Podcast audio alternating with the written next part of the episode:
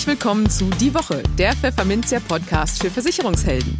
Mein Name ist Karen Schmidt. Und ich bin Lorenz Klein. Hallo. Jede Woche gibt's hier von der Chefredaktion Was auf die Ohren. Hier kommen die wichtigsten Themen der Woche, die unsere Branche und uns bewegt haben.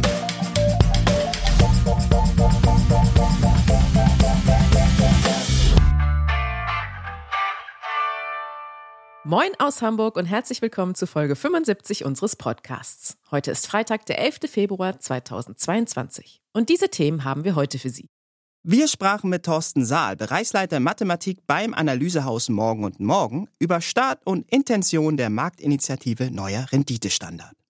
In den News der Woche gehen wir auf einen Rechtsstreit ein, der einen Makler im Endeffekt 5 Millionen Euro kostete.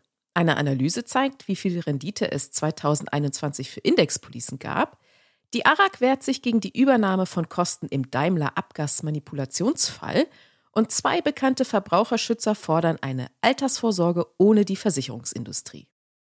Und für unser Schwerpunktthema für den Monat Februar Maklerpools sprachen wir mit Carsten Allisch, geschäftsführender Gesellschafter des Deutschen Maklerverbunds, darüber, ob sich Vermittler auf juristisches Glatteis begeben, wenn sie die Vergleichssoftwares von Maklerpools und Verbünden nutzen.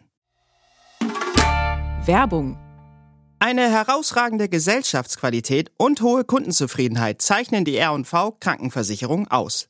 Mit den leistungsstarken Beihilfetarifen der R&V können Sie Beamte zielführend und individuell beraten.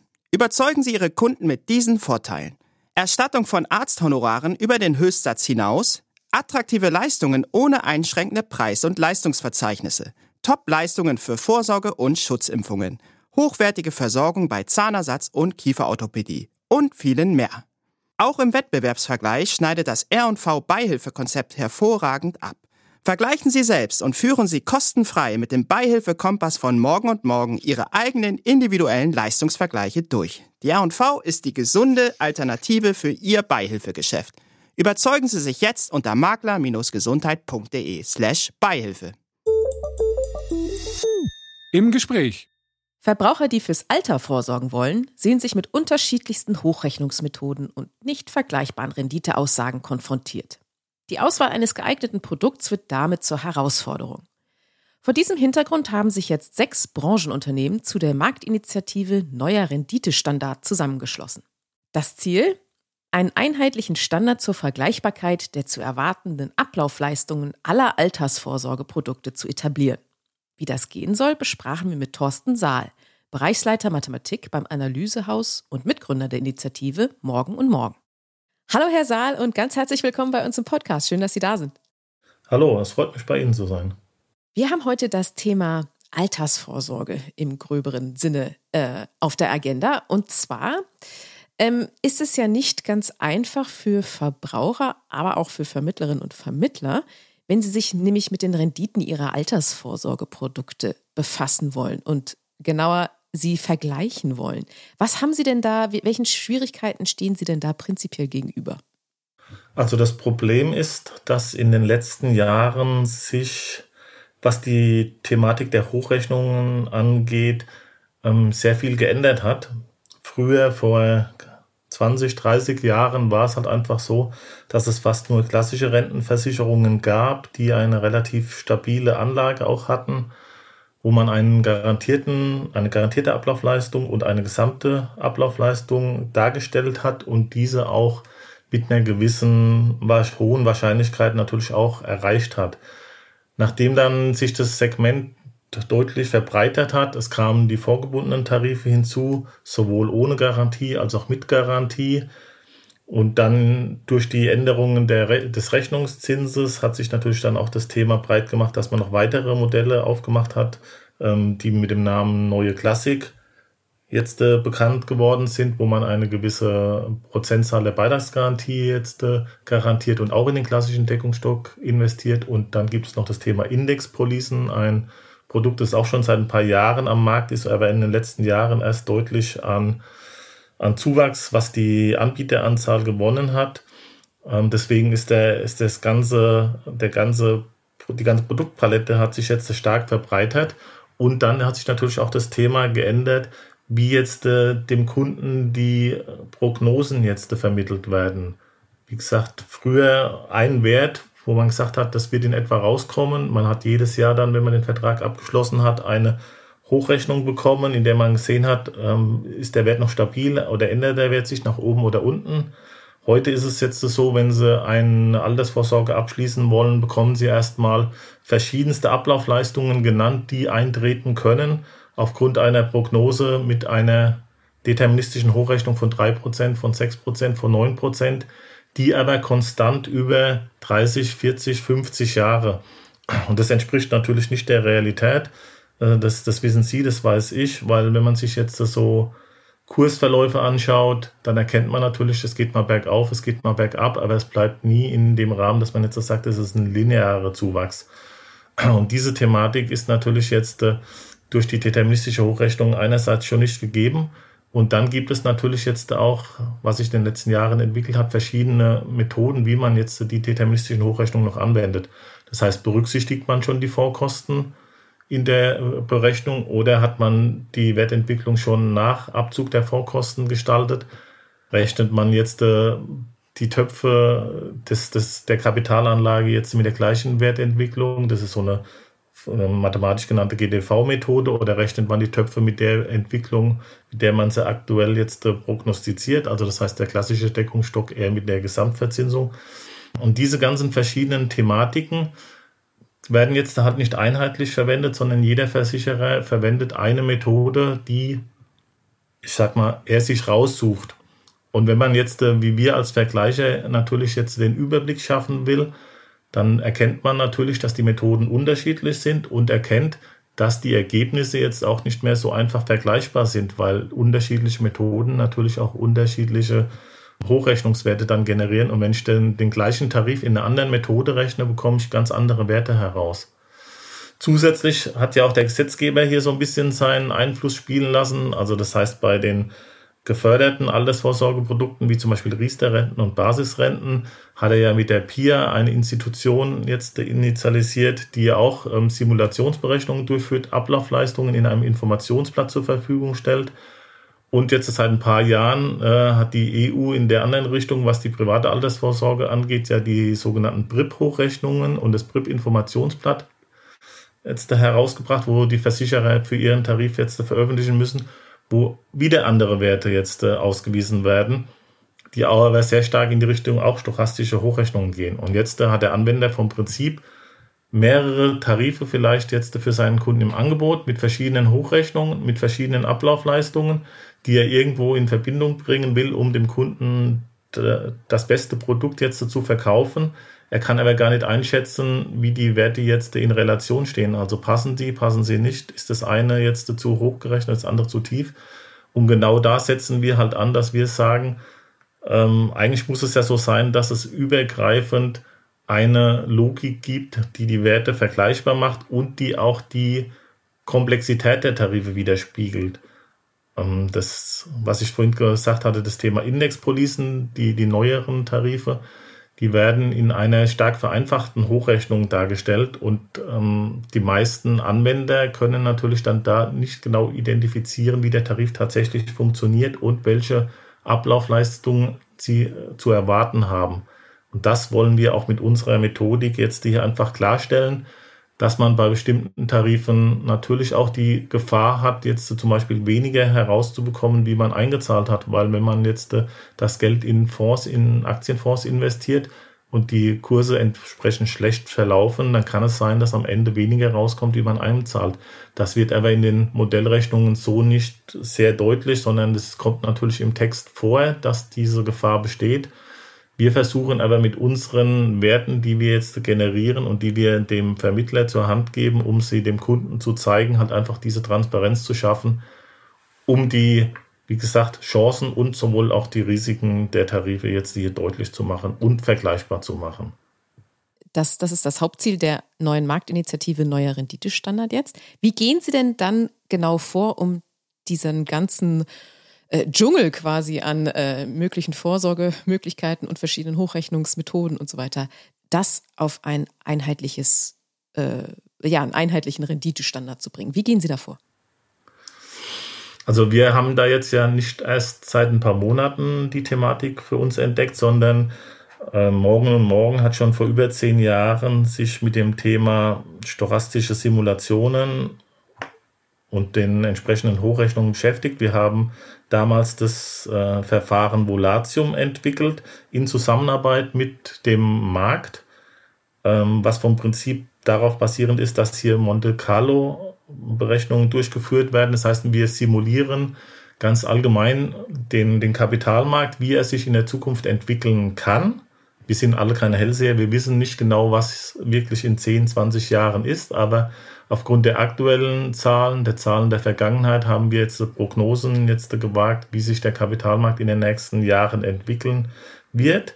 Das kann man mathematisch simulieren. Das sind äh, Verfahren, die es schon über Jahre hinweg jetzt äh, in der Mathematik gibt, die auch sich etabliert haben.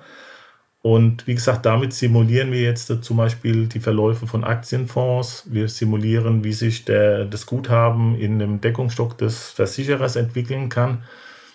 Unabhängig davon jetzt, dass man sich für einen konkreten Versicherer oder einen konkreten Fonds entscheidet, sondern ganz allgemein. Und dann haben wir das große, den großen Vorteil, dass Morgen und Morgen ja der, das einzige Unternehmen ist, das alle Altersvorsorgetarife der Versicherer nochmal bei sich selber nachkalkuliert. Das heißt, wir greifen hier wirklich konkret auf die Kalkulation der Versicherer zurück und können dann statt mit einer konstanten Wertentwicklung halt einfach diese Simulationsberechnungen durchführen auf Grundlage des echten Tarifs des Versicherers. Das heißt, wir berücksichtigen die tatsächlichen Kosten des Versicherers, die tatsächliche Logik des Versicherers, um dann auch wirklich realistische Zahlen darstellen zu können, die vom Prinzip aktuell nur morgen und morgen jetzt äh, ähm, zur Verfügung hat. Mhm, okay, also in der Praxis äh, sieht das dann so aus, dass zum Beispiel ein Vermittler mit seinem äh, Kunden oder potenziellen Kunden zusammensitzt, die über einen bestimmten Tarif äh, der Banania-Versicherung sprechen. Und äh, dann kann der Berater einfach in das System gehen und sagen, so, und jetzt äh, rechne ich mal aus, wie das denn aussehen könnte auf Basis ihres äh, Volatium-Programms. So in etwa kann man sich das so vorstellen? Genau. Also es ist jetzt äh, in den letzten Jahren haben wir uns hier halt auch weiterentwickelt. Die, die Technik macht es möglich, dass wir diese Simulationen, also da sprechen wir immer von 10.000 Berechnungen, was ja jetzt nicht gerade wenig ist. Ähm, das ist ja genau so eine, eine Grenze, wo man sagt, ob man jetzt 10.000 Berechnungen oder noch mehr Berechnungen durchführt, das ändert jetzt an den Ergebnissen jetzt nichts mehr. Und diese 10.000 Simulationen berechnen wir jetzt für, den, für die Vorgaben des Kunden. Das heißt, ähm, wie lange braucht er noch bis zum Rentenbeginn? Wie legt er das Geld an? Und äh, wie, wie viel Beitrag will er jetzt zum Beispiel ansparen. Und für diese tatsächliche Konstellation des Kunden berechnen wir genau die ähm, Ergebnisse, die für den Kunden relevant sind und komprimieren sie zu einer überschaubaren Kennzahl, wo wir sagen, damit kann der Kunde auch was anfangen, weil wir könnten ihm natürlich auch die 10.000 Werte zur Verfügung stellen, aber damit äh, hat sicher nur ein Mathematiker Spaß. Wahrscheinlich. Ähm, ja. als, als Endkunde ist es dann so, dass wir uns jetzt äh, darauf äh, verständigt haben, dass wir sagen, wir geben einen Renditeindex zurück, so nennen wir den. Und da werden einfach drei Kennzahlen genannt, die so ein bisschen die Mitte und eine Art rechte und linke Grenze jetzt darstellen, wobei die Grenzen keine tatsächlichen Grenzen sind, sondern halt die rechten und linken Ränder darstellen. Ähm, nun haben sich der Initiative ja auch schon äh, einige Versicherer angeschlossen. Was, wer, wer, ist, wer gehört denn dazu und was bringen denn diese Mitglieder denn in die Initiative äh, konkret mit ein? Also aktuell sind vier Lebensversicherer an Bord, die alte Leipziger, die Basler, die Canada Life und die Württembergischen. Wir haben eigentlich auch schon einen fünften Versicherer, der nächste Woche ähm, der Initiative noch beitreten wird. Zusätzlich ist ein Vertrieb mit Jung DMS und Sie dabei und natürlich wir als Mitgründer sind natürlich auch mit dabei. Der Vorteil ist, dass vom Prinzip der Versicherer hier natürlich ähm, einerseits den Beitrag leistet, diese, diesen Standard jetzt in den Markt zu bringen, weil wir wollen natürlich die Verbreitung sehr stark forcieren. Wir wollen, dass vom Prinzip der ganze Markt mitmacht, sowohl die Versicherer als auch die Vertriebe, als auch die Pools, als auch die anderen Vergleiche. Und ähm, der, der Vorteil ist natürlich auch, dass wir diese Zahlen dem, dem Markt zur Verfügung stellen und ähm, jetzt nicht sagen, die Zahlen kann man nur bei uns im Programm erkennen, sondern die mit Gründer der Initiative haben natürlich auch die Möglichkeit, diese Zahlen dann bei sich zu verwenden, äh, in werblichen Maßnahmen, in den, in den Ergebnissen, um dann halt einfach dem Kunden natürlich die Vorteile, die unserer Meinung nach dieser Standard bietet, natürlich auch direkt dem Vermittler und dem Makler zu, äh, dem Kunden zur Verfügung zu stellen. Okay, also definitiv auch Interesse und äh, offen für weitere Teilnehmer, die sich dann anschließen sollten in die Initiative, damit es ja eben auch ein Marktstandard quasi wird, richtig? Genau, also wir sind in Gesprächen mit weiteren Versicherern. Es ist meistens so, dass hier noch so ein bisschen, naja, wir haben es bis jetzt immer anders gemacht, deswegen also diesen, diesen neuen Schritt, äh, da muss man ein bisschen Überzeugungsarbeit leisten. Ähm, es ist halt natürlich auch ein komplexes Thema, was natürlich auch in den Gesprächen mit den Endkunden immer für Gesprächsbedarf sorgt und dementsprechend natürlich jetzt dann nicht ganz so trivial ist, aber dass es jetzt irgendwie fachliche ähm, Gründe gibt, jetzt der Initiative fernzubleiben, hat, haben wir bis jetzt noch nie gehört, sondern es ist eher so das Thema, wie kann ich das jetzt dann bei mir im, im System jetzt integrieren, in unsere in vertrieblichen Schiene installieren und wie kann ich das natürlich dem Vermittler und auch dem Endkunden transparent machen, dass er halt auch die, die Systematik und komplett alles, äh, die, die Ergebnisse dann halt auch versteht auf, auf den Schritt hin zu ein bisschen mehr Wahrheit, sage ich mal, in Richtung Hochrechnungen und äh, Renditestandards. Ja, also, also eine sehr spannende Initiative auf jeden Fall. Äh, genau. Wir schauen mal in fünf Jahren vielleicht, ob es der Marktstandard geworden ist. Ich drücke die Daumen auf jeden Fall. Ganz herzlichen Dank fürs Gespräch, lieber Herr Saal. Ich danke auch. Werbung. Wer eine Karriere in der Versicherungsbranche beginnt, der hofft schon bald Erfolgsgeschichte zu schreiben. Von genau solchen Geschichten erzählt der Inside Insurance Podcast. Oder lässt vielmehr erzählen. Denn auf der Jagd nach Erfolgsgeschichten und Insider-Stories haben die beiden Hosts, Lukas Herle und Marc Ussert, alle zwei Wochen neue spannende Gäste parat, die ihre Tipps, Tricks und Insights zum Erfolg spontan, frei und vollkommen ungeschnitten erzählen. Versicherung, Vertrieb und viel mehr. Hören Sie Inside Insurance jetzt überall, wo es Podcasts gibt. Die News der Woche. Das haut rein. Ein Versicherungsmakler muss für den Schaden eines Kunden in Höhe von 5 Millionen Euro haften. Er habe seine Beratungspflichten im Rahmen einer laufenden Betreuung nicht erfüllt, urteilten die Richter des Landgerichts Hamburg. Was war da los? Die Klägerin betreibt seit 1990 ein Bewachungsgewerbe. Im Rahmen dieser Tätigkeit kümmert sie sich auch um die Sicherung und Überwachung von Flutschutztoren.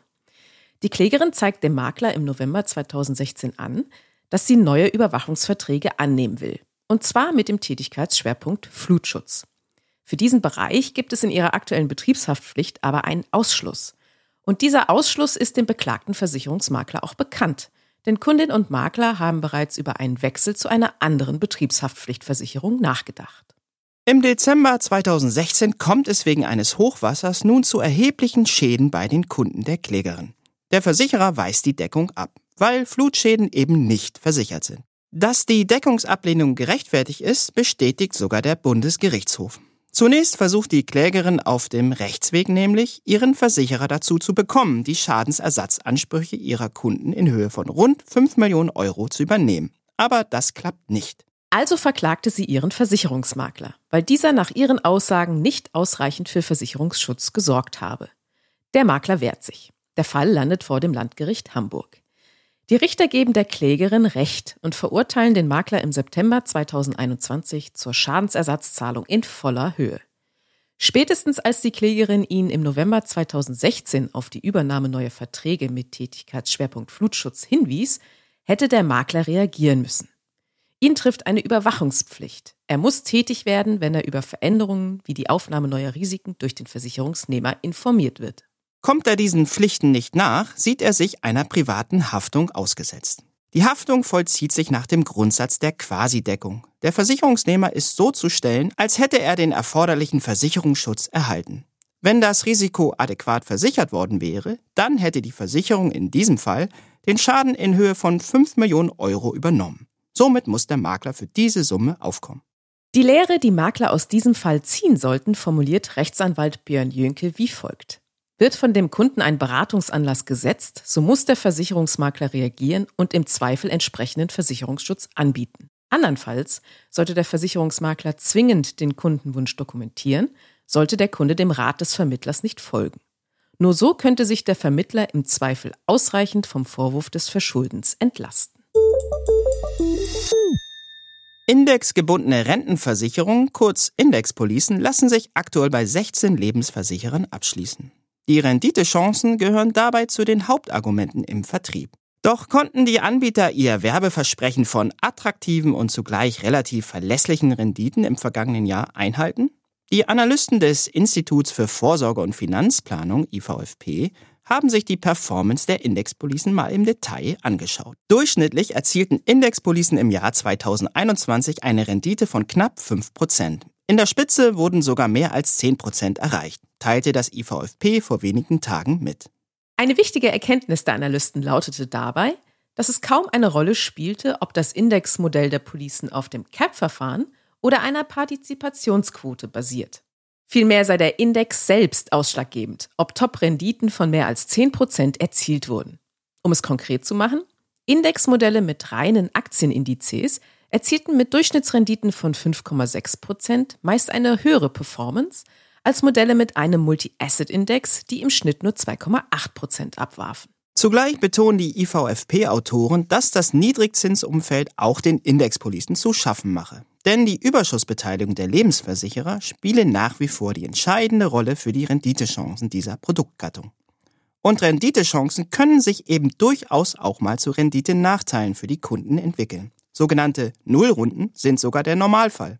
Bezogen auf alle bisherigen Indexjahre über alle Anbieter hinweg macht die IVFP-Analyse deutlich, dass in etwa 50 Prozent aller Fälle eine solche erzielt wurde. Das heißt, der Kunde bekam keinerlei Gutschrift aus der Indexbeteiligung. In den übrigen Fällen wurden meist Renditen zwischen 0 und 8 Prozent erzielt. Und nur in sehr wenigen Fällen, circa 6 Prozent, gab es Indexjahre mit einer Performance oberhalb von 10 Prozent, berichten die Autoren. Abschließend weist das Institut darauf hin, dass einige Anbieter ihre Indextarife jüngst wieder überarbeitet hätten. Im Vordergrund habe dabei das Thema Nachhaltigkeit gestanden. So hätten die Anbieter AXA, Barmenia, die SV-Versicherung, die Stuttgarter, der Volksverbund und die Württembergische ihre Indexauswahl um nachhaltige Indizes ergänzt. Das ist erstmal eine Niederlage für die ARAG. Der Versicherer soll für ein Verfahren eines Kunden gegen Mercedes-Benz bezahlen. Das entschied nun das Landgericht Düsseldorf. Der Versicherungsnehmer hat den Autohersteller vor dem Oberlandesgericht Stuttgart verklagt, weil er die Abgaswerte manipuliert haben soll. Es geht um einen Mercedes ML 350 BlueTech 4MATIC, der von einem durch das Kraftfahrtbundesamt verordneten Rückruf betroffen ist. Natürlich ein Diesel, Kaufpreis in diesem Fall 53.100 Euro. Die hamburgische Anwaltskanzlei Hahn fordert für den Mercedes-Kunden nun Schadenersatz von der Mercedes-Benz Group. Dabei verweist die Kanzlei darauf, dass im Auto mehrere Abschaltmechanismen eingebaut seien. Unter anderem eine unzulässige sogenannte Kühlmittel-Sollwert-Temperaturregelung.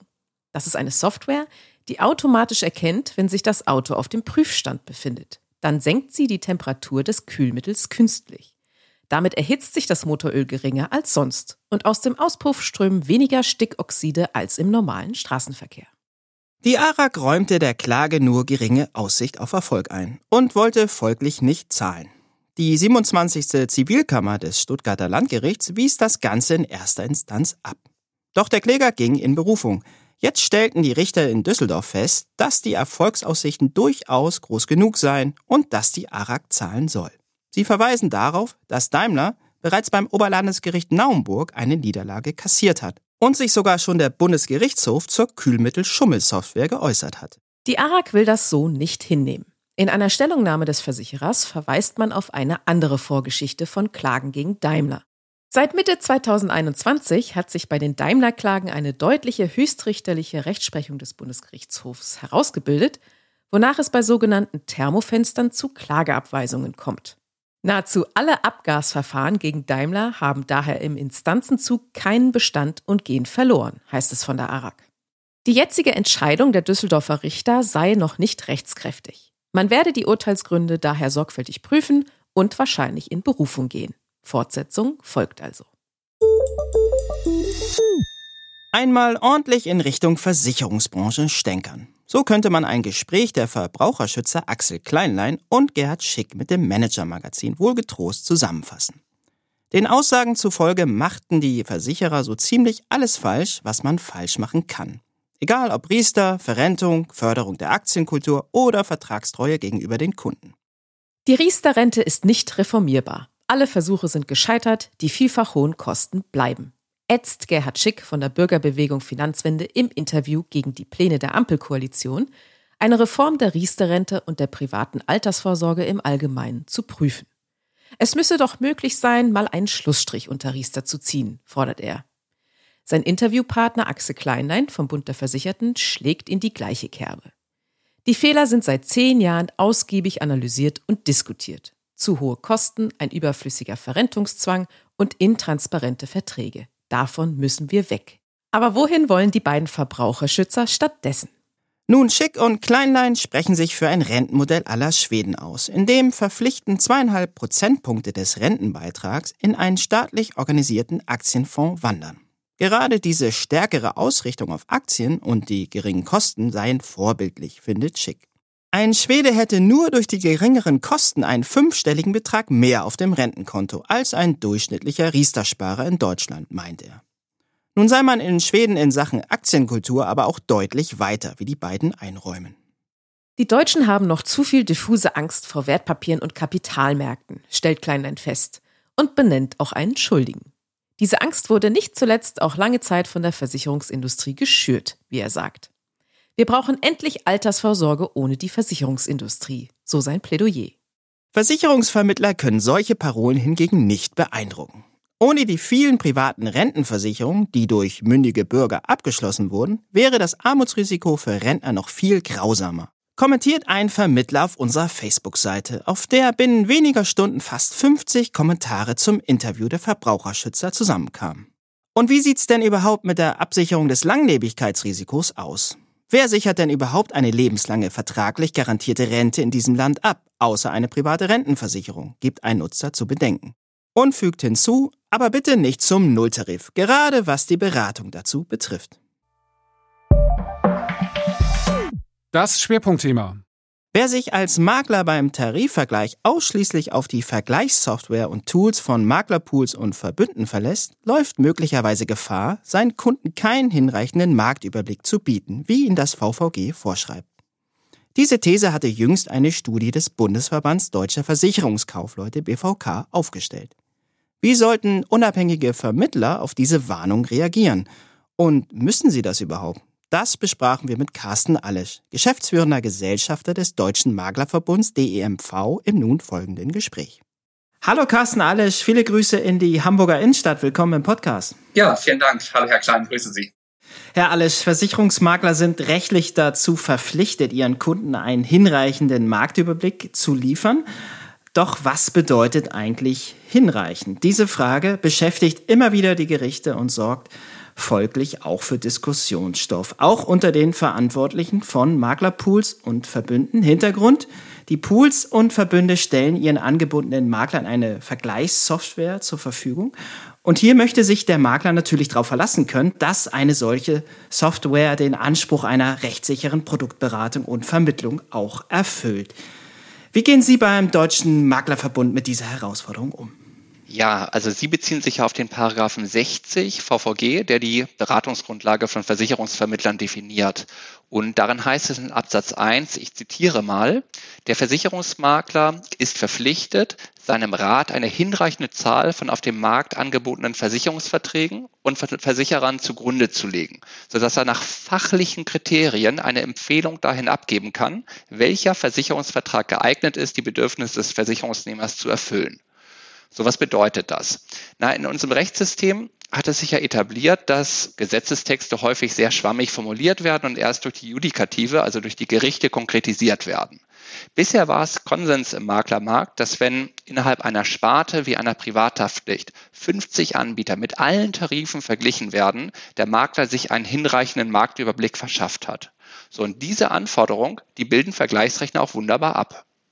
Da es aber noch circa 40 weitere potenzielle Versicherer in diesem Segment gibt, hat zuletzt das OLG Karlsruhe entschieden, dass genau dieser Marktüberblick per Vergleichsrechner also nicht mehr ausreichend ist. Und deswegen lohnt es sich, dass wir auch nochmal den zweiten Satz im Paragraph 60 VVG uns anschauen. Und ich zitiere da auch nochmal draus. Ähm, dies gilt nicht, soweit er im Einzelfall vor Abgabe der Vertragserklärung des Versicherungsnehmers diesen ausdrücklich auf eine eingeschränkte Versicherer- und Vertragsauswahl hinweist. Das heißt, es geht somit darum, dass wenn ich einen Vergleichsrechner nutze, zeitgleich auch auf die Grenzen des Vergleichs hinweise. Also mhm. Vergleichsrechner bilden heutzutage einen großen Teil des Marktes ab, aber eben nicht den Gesamtmarkt. Und dies liegt beispielsweise daran, dass Versicherer teilweise so schlecht digitalisiert sind und dem Vergleicher gar keine Daten liefern können. Oder der Versicherer unterstützt den Vertriebsweg Makler nicht und möchte gar nicht verglichen werden, um nicht angreifbar zu sein. So, und die Lösung ist somit relativ einfach. Denn jeder Makler muss seine Kunden darüber informieren, dass eine Marktuntersuchung sich nur auf eine bestimmte Anzahl an Versicherungen bezieht. Und wir haben daher in die erste Information und auch in die Beratungsdokumentation, die unsere Mitglieder nutzen, diese Hinweise integriert. Das heißt, rein prozessual ändert sich dafür unsere Mitglieder überhaupt nichts. Mhm. Okay, zu den Anbietern, die immer wieder auch zu den zählen, die nicht im Vergleich berücksichtigt sind. Das sind die Direktversicherer. Und da möchte ich mal eine aktuelle Schlagzeile aus der Fachpresse Ihnen präsentieren. Direktversicherer nicht in der Marktanalyse einbezogen. Versicherungsmakler muss kräftig zahlen.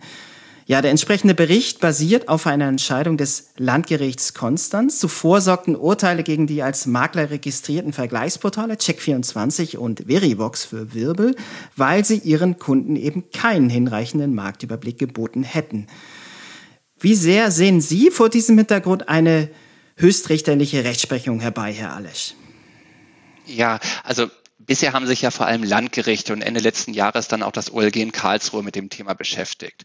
Bisher waren auch die Urteile inhaltlich ähnlich, muss man sagen. Also dennoch hat das OLG Karlsruhe nun ja auch die Revision zugelassen, sodass der BGH dieses Thema abschließend beurteilen wird.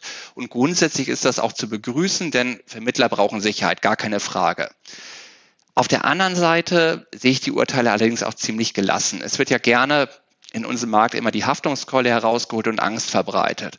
Und Angst ist aus meiner Sicht allerdings hier der falsche Ratgeber, denn durch das Urteil kommt ja lediglich ein weiterer regulatorischer Aspekt hinzu, der in der Beratung berücksichtigt werden muss. Und daher ist es eben einfach immens wichtig, dass Vermittler standardisierten digitalen Prozessen in der Beratung folgen und in diese lassen sich halt die zusätzlichen Anforderungen wirklich mit wenig Aufwand und mit wenigen Sätzen integrieren.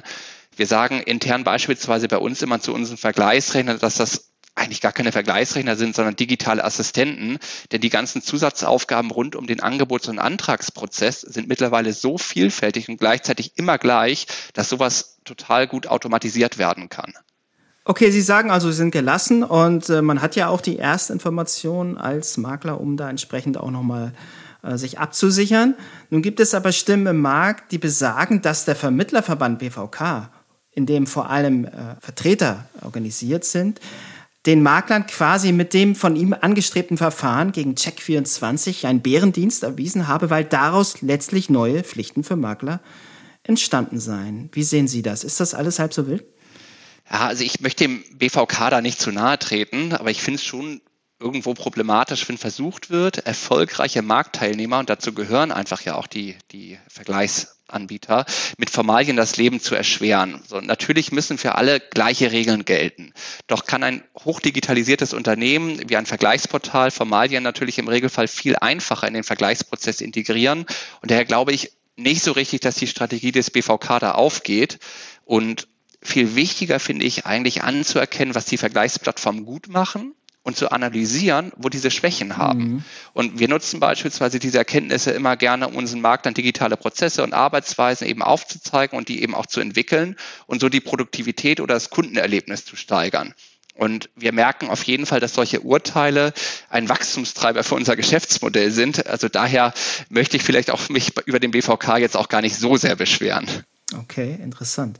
Zu den Motiven des BVK, da kann man ja nur mutmaßen. Wir selber stellen ja fest, dass es immer mehr Regulatorik gibt. Also das ist ja immer, es wird immer nur, wenn es Regulatorik gibt, äh, weiter reguliert. Es werden ja nicht bestehende Prozesse wieder aufgebro äh, oder ja aufgebrochen und wieder ähm, entbürokratisiert. Das passiert ja im Regelfall nicht. Und äh, damit es dann eben einfach für den Makler händelbar bleibt, ist es, glaube ich, unumgänglich. Ich bleibe nochmal dabei, dass der Makler einfach gute digitale Prozesse eben dort nutzt, die standardisiert sind, damit er diesen ganzen Anforderungen gerecht wird, äh, weil das kann sich ja am Ende nachher auch keiner mehr so richtig merken.